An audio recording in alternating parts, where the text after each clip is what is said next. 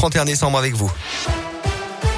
Allez, le point sur le trafic pour commencer. Tout va bien pour l'instant hein, sur les routes de la région, mais pas mal de monde attendu ce week-end avec les retours de vacances. Bison futé, ce drapeau vert aujourd'hui, samedi et dimanche dans le sens des départs. Même chose pour les retours, sauf dimanche où la journée est classée orange partout en France. Mieux vaut éviter les autoroutes A6, A7, A71 et A43. À la une, c'était à prévoir. Le variant Omicron est maintenant majoritaire en France. Il est détecté dans 62% des tests de dépistage.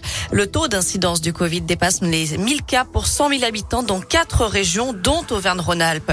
Face à cette situation, le CHU de Clermont-Ferrand interdit les visites auprès des patients hospitalisés à partir d'aujourd'hui. Seules quelques exceptions seront faites au cas par cas, notamment pour la famille d'un patient en fin de vie ou dans les services de pédiatrie ou d'obstétrique. Et puis en EHPAD ou USLD. Sur le site Louise Michel, les visites se feront sur rendez-vous à partir de lundi. Une seule visite par jour et par résidence sera autorisée. Un réveillon sur fond de pandémie, donc cette année encore, et des contrôles prévus toute la nuit. Dans la Loire, comme dans la plupart des départements de la région, les restaurants et les débits de boissons devront fermer à 2 heures du matin au plus tard. Le préfet a pris un arrêté en ce sens hier. Il sera également interdit de vendre ou de consommer de l'alcool sur voie publique à partir de 19h ce soir et jusqu'à demain matin 8h. Interdit aussi de se rassembler à plus de 10 personnes sur la voie publique.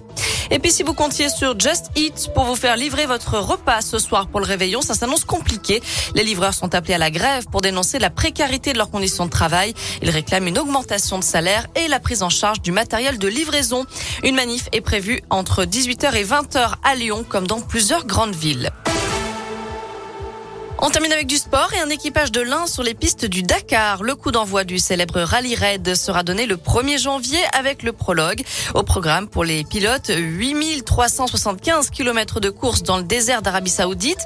Parmi les concurrents, Jérémy Porret et Brice Alotte, deux cousins indinois. Ces deux entrepreneurs, ils dirigent ensemble une entreprise de rénovation énergétique à Beno et ils participent pour la première fois au Dakar. Ils feront l'épreuve à bord d'un buggy.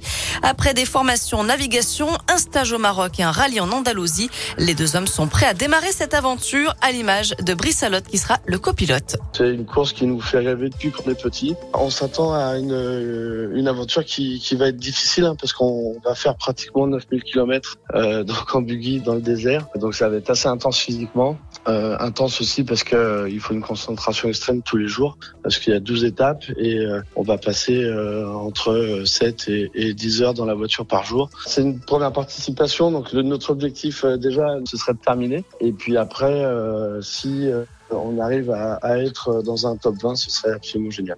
L'équipage indinois portera le dossard 460, un Dakar qui n'échappe pas aux critiques pour son impact environnemental sur les pays traversés. Et les dirigeants du pays hôte, l'Arabie saoudite, sont critiqués pour les atteintes aux droits de l'homme.